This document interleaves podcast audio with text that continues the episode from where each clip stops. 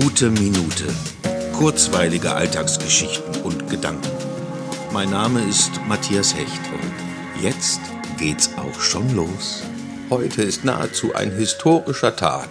Auf den Tag genau nach drei Monaten macht unser Theater wieder auf. Das muss hier einfach erwähnt sein. War doch der Beginn des Stillstands der Anlass für diesen Podcast. Da ist es doch klar, diesen Zwischenschritt hin zu einem relativ normalen Leben hier zu thematisieren.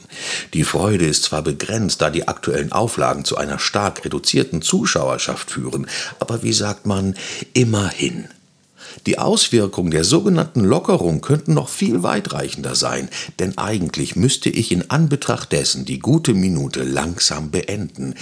Aber ganz ehrlich, sie ist mir ein treuer Begleiter meines Alltags geworden und ich kann nur schwer von ihr lassen.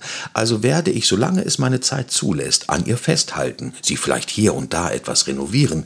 Im Übrigen möchte ich in keinem Fall vor der Hundertsten aufhören. Da gibt es nämlich schon einen Plan.